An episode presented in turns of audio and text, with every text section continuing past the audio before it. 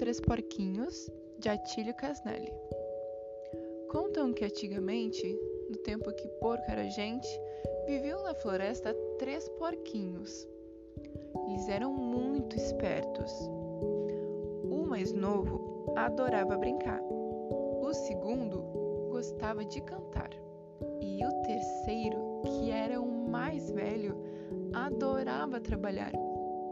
Certo dia, Dona Porca aconselhou seus três filhotes a morarem longe dali, para não serem pegos pelo lobo.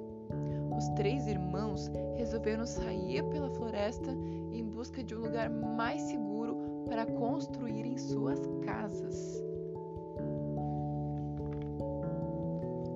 O porquinho mais novo, já cansado de andar, encontrou palhas pelo caminho e resolveu construir a sua casa ali mesmo Vou construir uma casa de palha, assim acabo rapidinho e terei mais tempo para brincar, disse o porquinho mais novo. O irmão do meio logo teve uma brilhante ideia. Vou fazer minha casa de madeira sem gastar muito tempo. Assim, poderei me dedicar mais à música.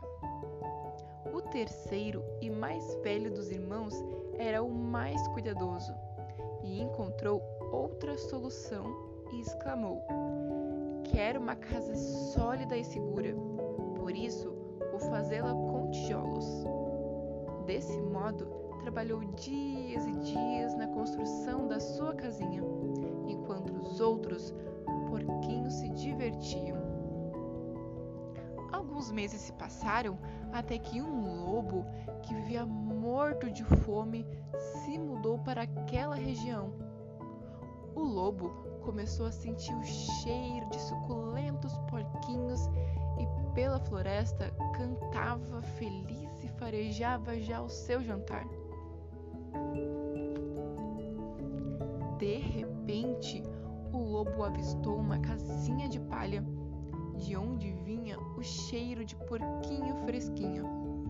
Então, o lobo estufou o peito e soprou bem forte e lá se foi a casinha e o pobre porquinho pelos ares.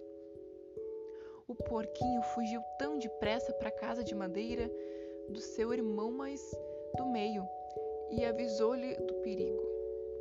O lobo novamente estufou o peito e soprou bem forte, e lá se foi a casa de madeira pelos ares.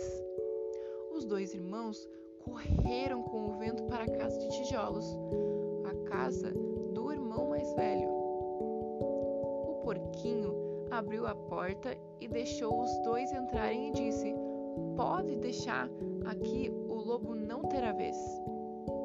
O lobo então estufou o peito com bastante ar e soprou bem forte, mas a casa não saiu do lugar.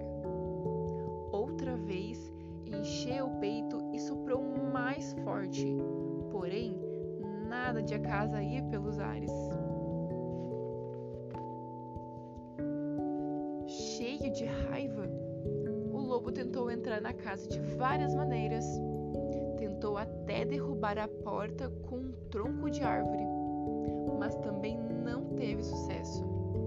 Então, resolveu descansar um pouco e bolar outro decidiu subir no telhado e descer pela chaminé. Porém, não contava com a esperteza dos porquinhos. O lobo foi descendo pela chaminé e tibum! Caiu dentro de um caldeirão de água fervente. Dizem que o lobo saiu de lá correndo, todo sapecado, não querendo mais ouvir falar dos três porquinhos.